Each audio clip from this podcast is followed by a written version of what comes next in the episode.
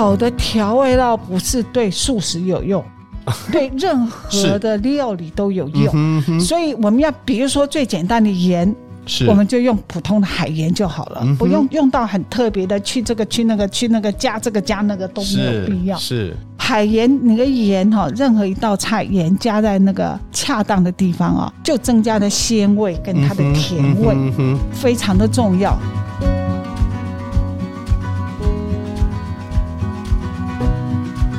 欢迎来到 Foodie Goodie 梦想实验室，我是主持人叶俊甫。梦想实验室从饮食文化出发，邀请对饮食有梦想的人来这里跟我们分享他跟饮食相遇的精彩故事。那今天非常高兴来到梦想实验室的是培仁老师，让我们欢迎培仁老师。谢谢，很高兴能够来这里。培仁老师蛮特别的是，其实老师以前当美术老师，但是您被大家认识，其实是您在网络上成为 YouTuber。对吧？而且是特别料理都是以蔬食为主这样子。老师要不要谈一下您是怎么开始你的蔬食生活的啊？其实我一直都是蛮爱吃菜的，从小是就有一这个机缘下，就觉得自己原本是属于那种本来就很怕肉味的人，然后在很多原因，然后很想让自己变得更好，嗯，就是烦恼越来越少，等等等等之类的因缘凑巧下，我就吃素了。是，所以老师其实吃素有多少年？四十年吗？还没有啦，三十二年啊！我是我不对，是我不对，我讲太多太多年了这样子。希望能够吃到四十几年。老师，但是蛮特别，就是说您本来是正职是美术老师，但是你后来退休之后就开始走向料理这件事。我比较好奇的是说，您本来就喜欢煮饭吗？那怎么会后来变成自己成，甚至还开启了私厨？要不要谈一下您怎么走进料理这？对，我从小就蛮喜欢跟着妈妈旁边，妈妈做什么做饭做菜做面食，我就跟在旁边玩。然后慢慢的当家庭主妇，你一天尤其是吃素以后，它很不方便。嗯，你一定要自己准备便当，要不然你到外面的话，你中午就没得吃嘛。嗯哼，所以我每天都要做饭，准备六个便当，小孩我跟先生是，所以长期累积下来，其实我就做菜的经验蛮丰富的。嗯哼，哼，然后我发现我每次做菜的时候都很开心。嗯哼，尤其是更高兴做很多菜给大家吃。所以我退休以后，我想我这个人闲不住。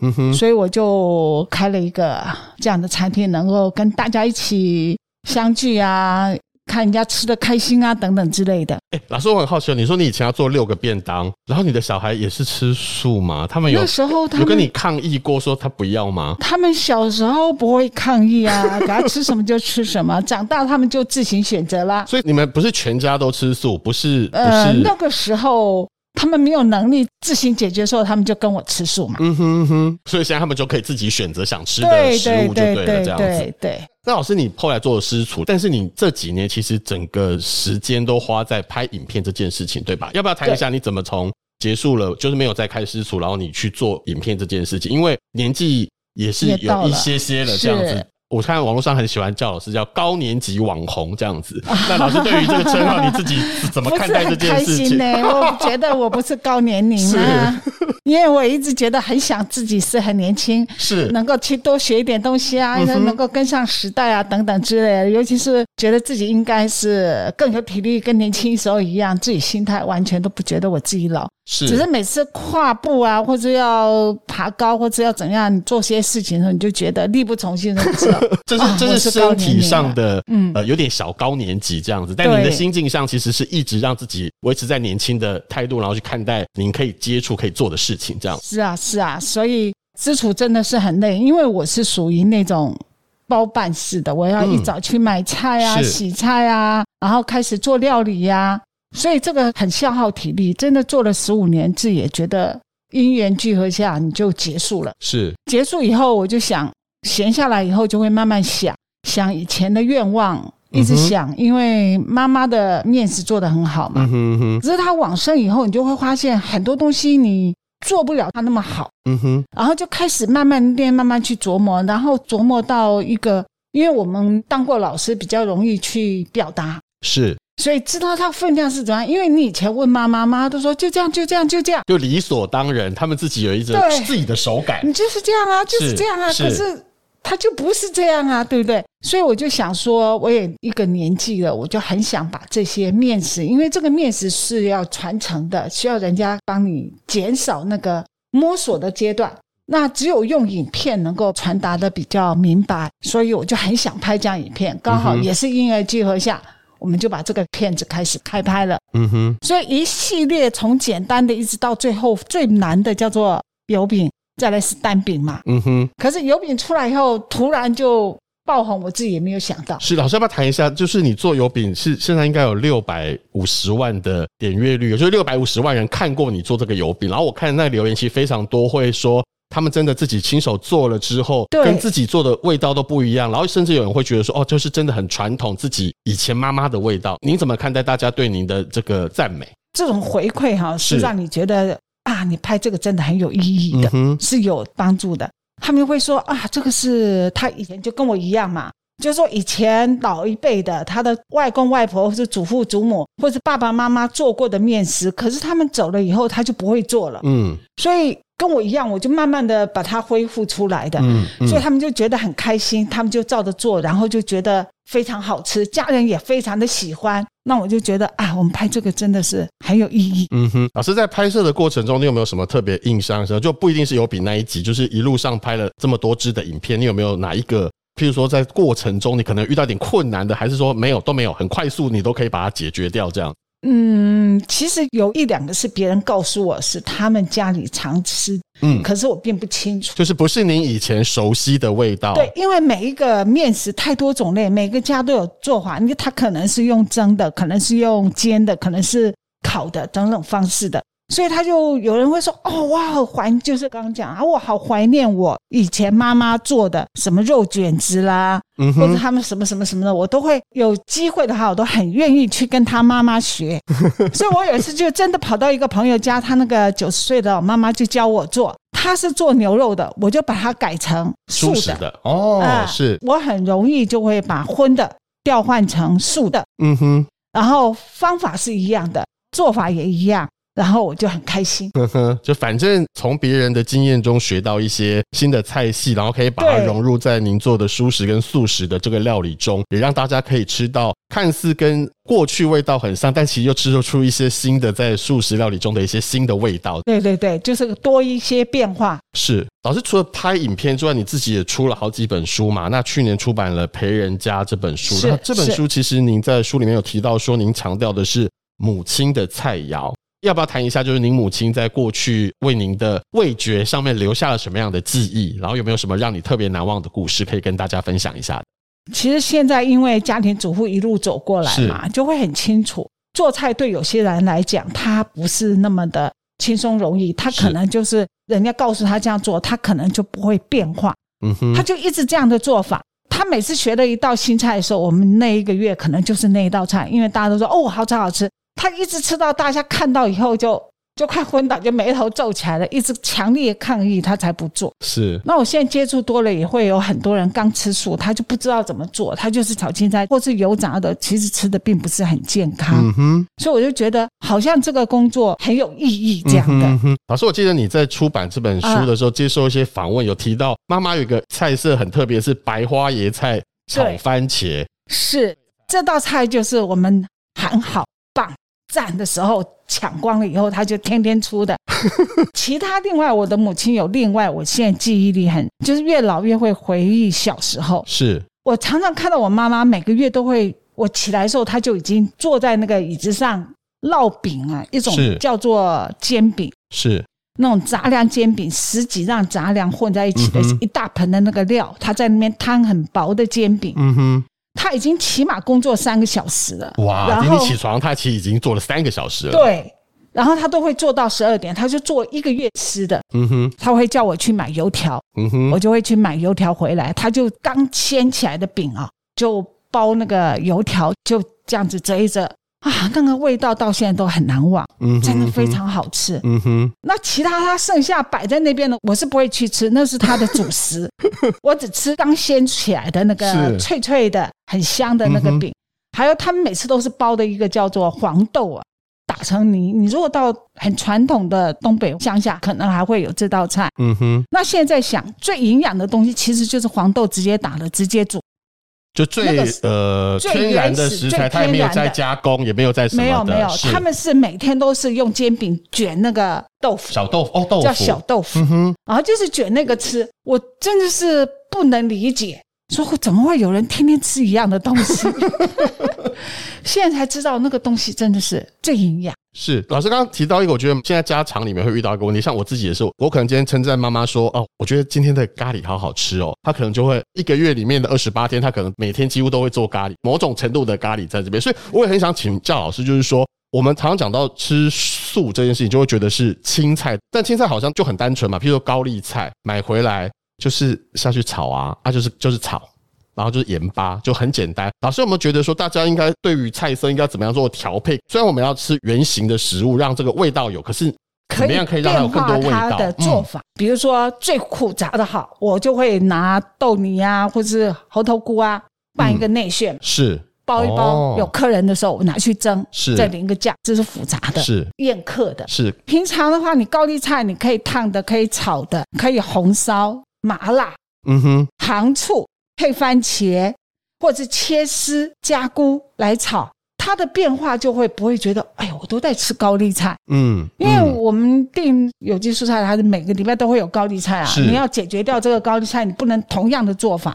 我觉得你可以用手边有的东西，你加胡萝卜、加青椒、加番茄、加香菇，对不对？不同东西加下去，一个高丽菜就。千变万化，对，就是说它其实主体是高丽菜，但是它可以透过不同的方式来增添不同食材的搭配。然后可以让它有不一样的味道，哎，味道变得很丰富。嗯哼哼哼。嗯、老师，我觉得吃素食可能也常吃的是为了要吃到蛋白质，常常会吃豆腐类的东西。但豆腐其实好像有时候烧它好像不大容易烧入味。你对于豆腐要烧入味这件事情，你有什么建议给听众朋友吗？讲到这一点，你说以前的味道对不对？我们还有一道菜，冬天的时候。我们不见得有常常有肉机会吃肉嘛，我妈就会煎像做山一样的豆腐，用油煎。哦、以前油煎是很不容易的，是。所以当你有油煎豆腐出来的时候，大家就是一阵欢呼。嗯哼。然后这个油煎豆腐是不烧的，它直接沾酱油跟大蒜。哦。香油。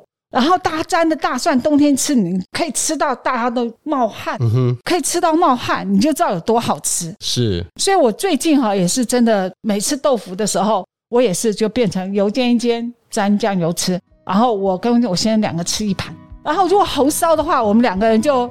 你推我，我推你，就吃到最后就吃不下了。嗯哼哼，所以豆腐这件事情其实也是老师会常运用的一个食材。因为我们吃素嘛，一定要有个豆腐啊、豆干啊，嗯、对不对？还豆皮。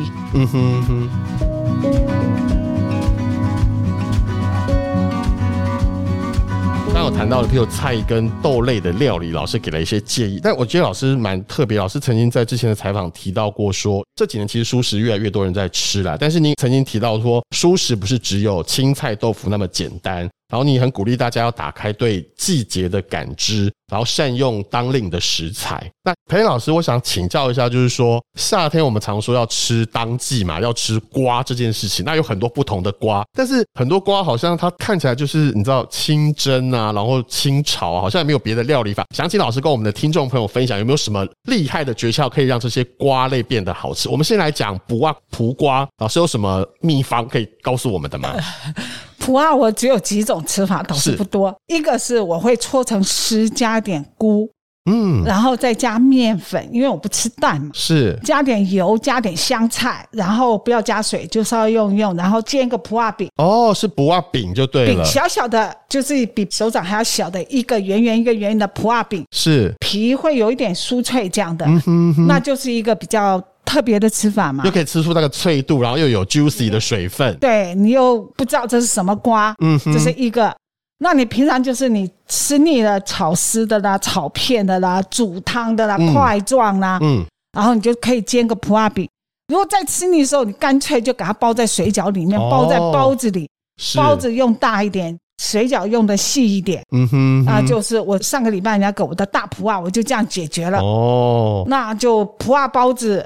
大家分享嘛，是他们就说好好吃哦。其实是我真的不知道怎么办的那个大补啊。老师，那丝瓜呢？夏天我们也常吃丝瓜，对不对？对，像我昨天就是我的丝瓜，有时候我会把它这样子剖开来。昨天是包水饺嘛，我只要皮心。然后另外一个丝瓜，我就合在一起炒一炒。嗯，其实丝瓜有时候炒一下焖一下哦，嗯，它就很甜很好吃，什么都不用放，就放点姜片，是，我就吃了一小碗呢。是哦，所以它其实把它的甜味提出来之后，你就会更觉得就很好吃。什么只要盐巴，什么都不用了。是，所以还是会吃到食物的原味。原味，它很甜。嗯哼。那我还会把它那个皮不是跑下来吗？我就切条。嗯。然后跟其他料，什么香菇啊，什么有的没的，就包在春卷里。OK。然后变成炸春卷。嗯哼哼。这样的话，你就是丝瓜又解决了，大家也不会抗拒嘛。是。因为没有看到丝瓜。对，了解。它就会变成它的形可能看不到，但是你包在那个里面，反而会吃出一个新的味道来。对对对，所以我就会做各种不同的一个变化。嗯哼，那同样的小黄瓜，我就变成腌的那个脆瓜嘛。是，要不然就是麻辣的切滚刀，麻辣的。嗯哼，那你就夏天就很开胃啊。嗯哼，要不然就是一拍拌点麻酱，这是我小时候我妈妈最常做的。北方会吃的这种拌麻酱。嗯哼哼，麻酱、大蒜、酱油、香油这样子一拌，就是一道凉菜，很开胃的凉菜，这样子。很简单的。老师，我要问的是那个苦瓜哈，苦瓜我觉得蛮难料理的。不会，我时间很急，我就切薄片，用豆豉炒一炒。哦，豆豉。我时间多，切大块，用油焖，慢慢慢慢焖软以后，用酱油、冰糖，嗯哼，一点辣椒、胡椒，是，再收汁，嗯哼，它就是大块的，那个都可以凉吃，你知道？哦，要不然就是煮苦瓜凤梨汤，嗯哼哼，苦瓜这样，要不然就是凉拌，凉拌的话，你可以用柠檬，可以用百香果，或是用麻油，不同的方式来做。然后这个凉拌的苦瓜里面可以加什么白木耳啊，或是加其他的东西来跟它搭配，颜色上做一个搭配。就是说很多菜你都可以用想一下，给它做一个不同的方式。刚刚老师在讲的过程中，我就在想说，家里要备哪一些料可以完成这些事情。然后那个颜色你也看得出来，在餐桌上果然是美术老师出身，嗯、就是配色，就是做菜好像在作画一样，是不是？这个老师也是很强调，就是说您在做饭的时候会把这个当成，嗯，我会颜色会跳出来，嗯哼哼，比如说绿色的是苦瓜，是或是白色的苦瓜，我可能会不同的搭配跟它一起凉拌，不同的味道，百香果有百香果的味道，柠檬有柠檬味道，梅子有梅子的味道嘛。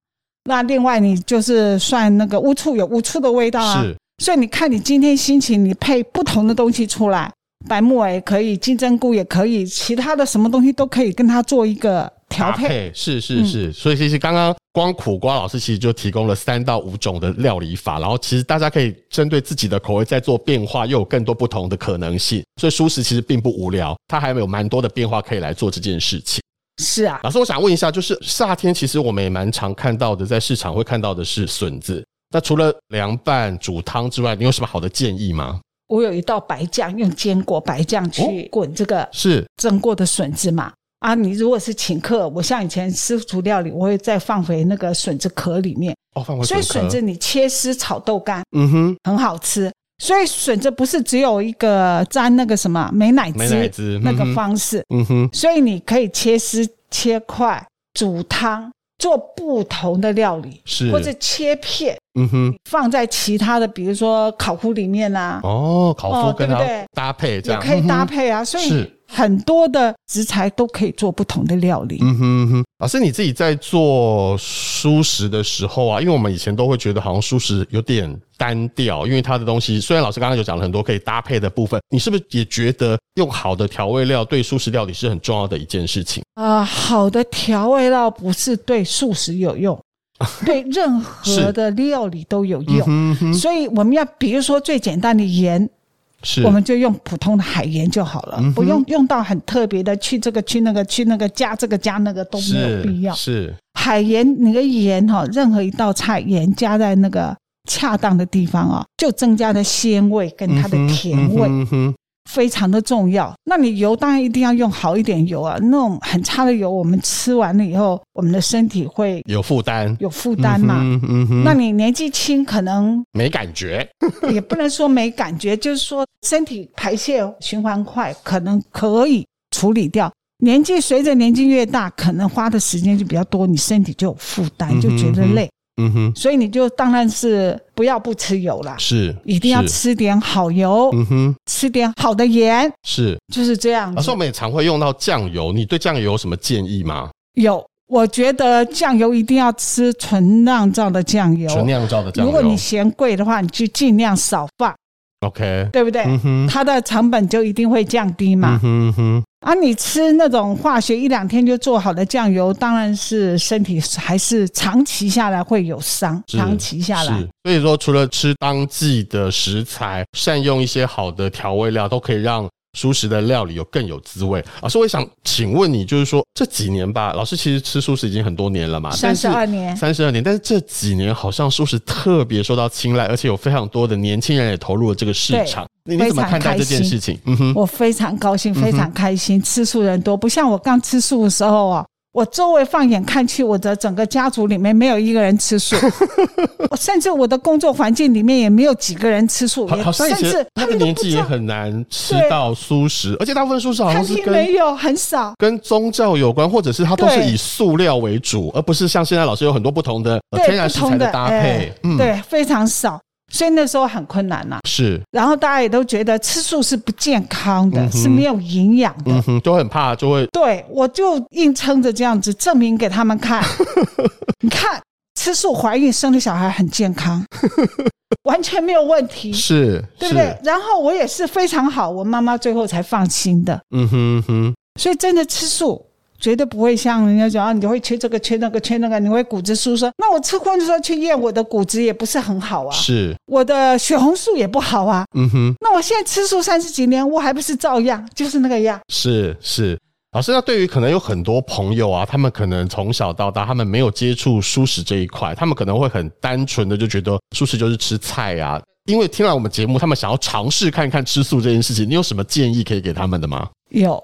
你要跟着季节吃，不要偏食。你一定每一顿都要问自己：你有吃蛋白质吗？嗯，就像你啊，我这顿没有吃到肉，我肉质不一样不够。是，所以你吃素，你就要跟啊，我这顿只有吃青菜，这样子够吗？嗯哼，你要问自己，你要配点坚果啊、豆类啊，对不对？还有一些蔬菜、种子类啊，这些都是属于蛋白质的来源。嗯哼，你是不是有其中一样？我不要每一样都吃嘛。嗯哼，我是不是有吃其中一样？嗯哼，如果我不方便的话，我吃点那个什么，吃芝麻面。嗯哼，芝麻芝麻面，我芝麻面我就吃到芝麻，我就种子啊，油脂。不要吃一个什么酱油拌面嘛。是，那你就没有什么。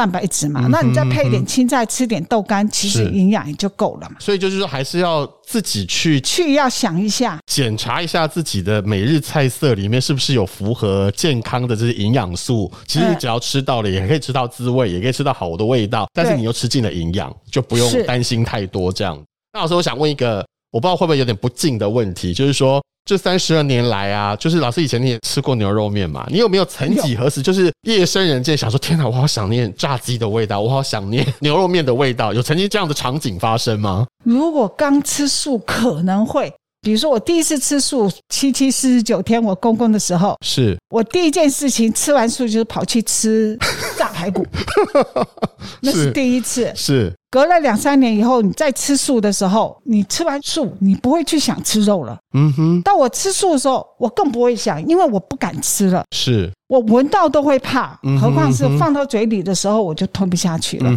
所以这个都是想的。嗯哼。根本就不会想吃了。是，所以其实已经习惯了现在的饮食的选择之后，你其实也不会再回到过去那个时候了。对，嗯哼哼。那最后想请培元老师跟我们分享一下，就是说一路走来那么多年，然后也在舒适生活了这么多年，你自己对于舒适这件事情，你未来还有什么样的梦想想要实现？啊，我就是非常希望哈，每个人吃素的人哈，吃的又健康又好吃。嗯哼，不要没吃素的人吃到素的料理说。哦，这素怎么这么难吃？嗯哼，就让人家不想吃素。嗯哼，或是吃了素以后呢，他吃了，比如说他吃错了，是他吃太多的淀粉跟油炸，对不对？嗯，然后油炸的油又不好，所以他的身体就不太好，或是一直胖，给人家一个错误的印象，就是说，你看吃素都不健康，是对不对？然后我希望就是说，每一个人这没有荤跟素的问题啦，嗯，就是说你吃的很好吃。你根本不会想到你是吃素嘛。没错，好吃才是重点。是是所以很多人吃我的时候，他说啊，我都没有想到你的是素哎，是，就说你怎么样用心跟着季节。不要吃罐头料理，都是吃同样的东西。然后你就把一些豆类不同的，就是在这段时间里面把这些不同的豆类吃掉。嗯哼，或是你用豆干啊，或是豆腐来代替荤的食材来做在素的料理里面来搭配，是它的变化就很多了。嗯哼，所以然后你吃的很健康，别人看到你吃的健康，他也觉得哎，这是一个很好的选择啊。嗯哼，是不是？是。然后对这个世界又有很好的帮助，对自己也有好处的话，我们都可以来做啊。是是，今天非常谢谢培恩老师来到梦想实验室，跟我们分享他的舒适人生。然后我觉得老师讲的很好，就是说吃东西不用分什么素或是荤，重点是你要吃的健康，吃的好吃。那其实蔬食我们也很清楚知道说，它对于环境永续也是很重要的一个选择。那我觉得饮食都是一种选择，大家有机会也可以上培恩老师的 YouTube 频道去看看他怎么样把这些料理就是化腐朽为神奇，把一些我们可能觉得很单调平常的一些料理变得很华丽、很厉害这样子。那今天再次谢谢培恩老师来到梦想实验室，那我们下次见喽，拜拜，拜拜，谢谢大家。